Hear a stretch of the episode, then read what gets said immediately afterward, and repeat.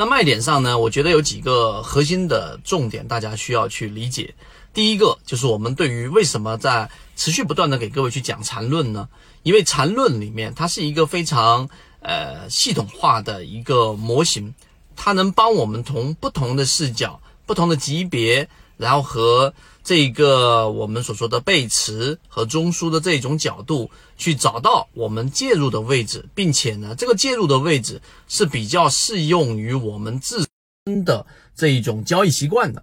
那这里面我说更啊清晰一些，那就是我们的第一类型、第二类型、第三类型买卖点，已经把我们的整个交易习惯进行了区分。我比较保守，我可以用时间坚守。那我就会去在第一类型买入点买入。当个股出现了我们所说的这一种下跌的中继的时候，它必然会形成一个中枢。这个时候我的亏损不会大，那我可以先出来，或者是我只是底仓，仓位不重。那如果说我是一种稍微偏啊这一种中性的、偏激进一点的，那我会在第二类型买卖点买入进去。那如果说我是最激进，想让我的资金利用率最高的，那么就是第三类型的买卖点买入进去。所以对于缠论的第一、第二、第三类型买卖点，我们必须要理解啊，这是第一点。第二个，想把一只股票给卖好，我觉得在卖点的，就是说第一类型、第二类型、第三类型缠论就是一套系统，它只要你会看基础的 K 线、均线、量能等。然后运用缠论整个系统，从优质的个股当中去寻找合适的买卖点。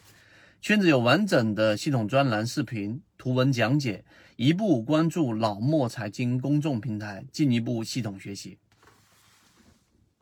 卖点上，我们要有一个理解。首先，我们把这个缠论做了拆解。那我们知道，在小级别上的背驰。它是一个瞬时卖点，例如说六十分钟的这个 MACD 的柱体，对吧？股价的创新高，MACD 柱体出现了减弱，那么这是一个瞬时的一个卖点。那么瞬时的卖点呢，它就有两种方向了，就是我们做买卖出股票的时候，我建议大家可以这样子去思考：就当一个瞬时卖点发出的时候，你必然要做的事情就是一定是减仓。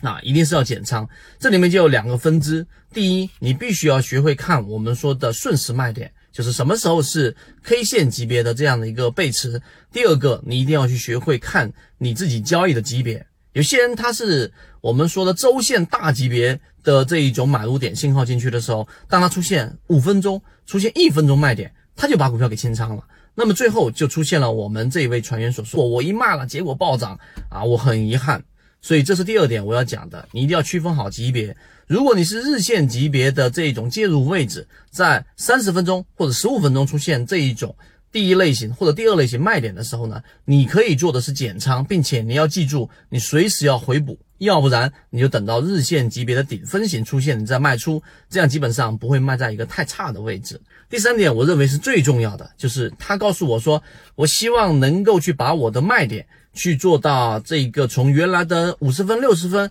做到七十分、八十分，然后甚至我想做到九十分、一百分，这是一种非常我认为呃错误的方向。为什么呢？因为你要把握好卖点，能做到八十分，你就不要再想到说九十十到一百分了，因为没有一百分的卖点啊。我可能在我的这一种交易生涯当中这么长时间，我认为可能占比也就是在百分之十以内，甚至更低的。打一百分的卖点，这做不到的。